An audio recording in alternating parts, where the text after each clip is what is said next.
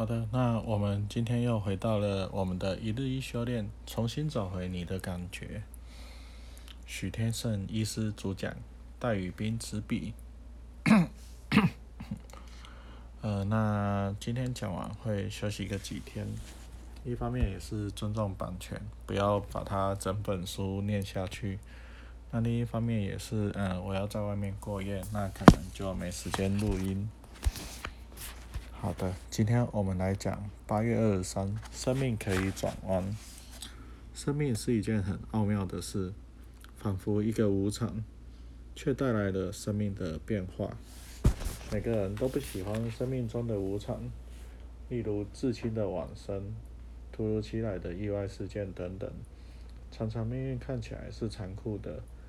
可是，你一定要相信宇宙慈悲的本质。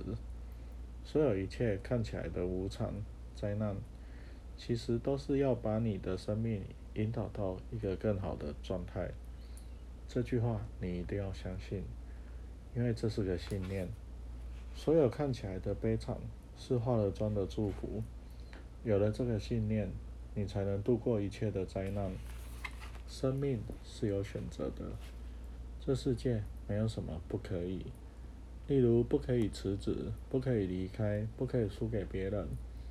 你一定要常常告诉自己，可以，才会有力量。不要用不可以来逼死自己。其实很多东西都可以。你可以结婚，也可以离婚。你可以把工作辞掉，去找另一份工作。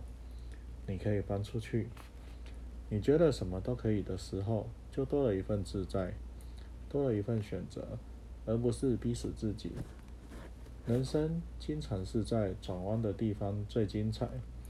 虽然当时你可能不这么认为。赛斯心法最伟大的地方在于，心灵是外在客观实相的决定者。你透过自己主观内在的改变，会立刻改变外在客观的实相。假设你的车子经常故障或很耗油。如果你改变对车子很两光的负面投射，车子状况会变好。能量投射能应用在物质，也包括身体。身体有疾病，当然要从心灵的改变着手。赛斯说：“如果你不喜欢你的经验，那就关照你内心，而改变那经验，而创造任何这些实相的能量。”是来自于内我。赛斯心法是把力量回到自己身上。你的日子是由你决定的，不是谁当总统来决定的。赛斯说，看不看新闻跟你没什么关系。最重要的是，你从哪一个角度看待世界事件。要把意识心从恐怖负面中解放出来。因此，赛斯还讲了一句很重要的话。在宇宙里，从没有东西被遗失、错置或浪费掉。我们必须认知到，宇宙的资源是无限的。我们所知的世界是由像概念、思想及精神行动的世界里从中而出的，而意识单位是物质的基本建材，它们是我们生命力量的来源。也可以说是我们的存有本体与创造者。重要的是，意识单位一旦形成，就不会被磨灭，并且无穷无尽的扩张与创造。所以，宇宙的资源是无限的。我们必须要用这个角度来看待生命，创造出想要的世界。虽说宇宙资源无限，但并非鼓励浪费、随意弃置。而是要去除达尔文主义“适者生存”的竞争心态。假如我们认定资源有限，就会有生存竞争的压力，产生抢夺能源资源的行为。纵使你抢到了，也会有罪恶感，因为有人没抢到，有人失落了。如果你是用创造的心态产生出来的东西，就可以跟别人分享，造福更多人。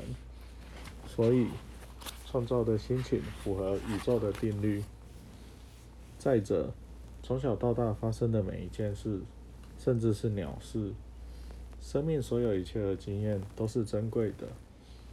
生命到现在为止，你没有走错路，没有犯了你觉得该死的错误，从来没有所谓浪费你的人生，也没有什么事是白费功夫。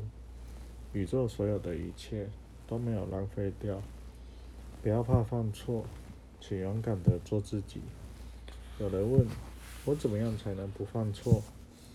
要如何做对的决定？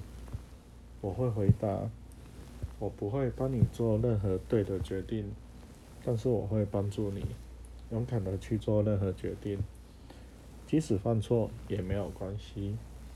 我们最欠缺的就是勇气跟信心，而不是全盘的计划。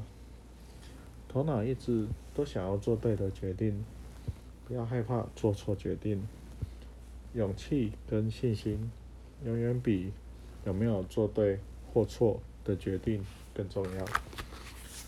赛斯要我们跟随自己主观的感觉，经由这感觉，心灵突破了所有的误解，而同时暗示出自己和宇宙的本质。误解是从头脑知识。和经验而来的理性要当副手。我们经常被理性所骗，理性没有办法握有全部的答案。要勇敢相信你的感，你的感觉。所有的犯错，都绝对不是负面的经验。过去你很自责的一切，过去所发生的经验，甚至每一个你觉得最糟糕的人生。很巧妙地，未来都派得上用场。永远要对自己说 “yes”。取材自心灵的本质。读书会与梦进化与价值完成赛事书。好啦，今天就念到这。那我们隔几天再见喽，大家晚安。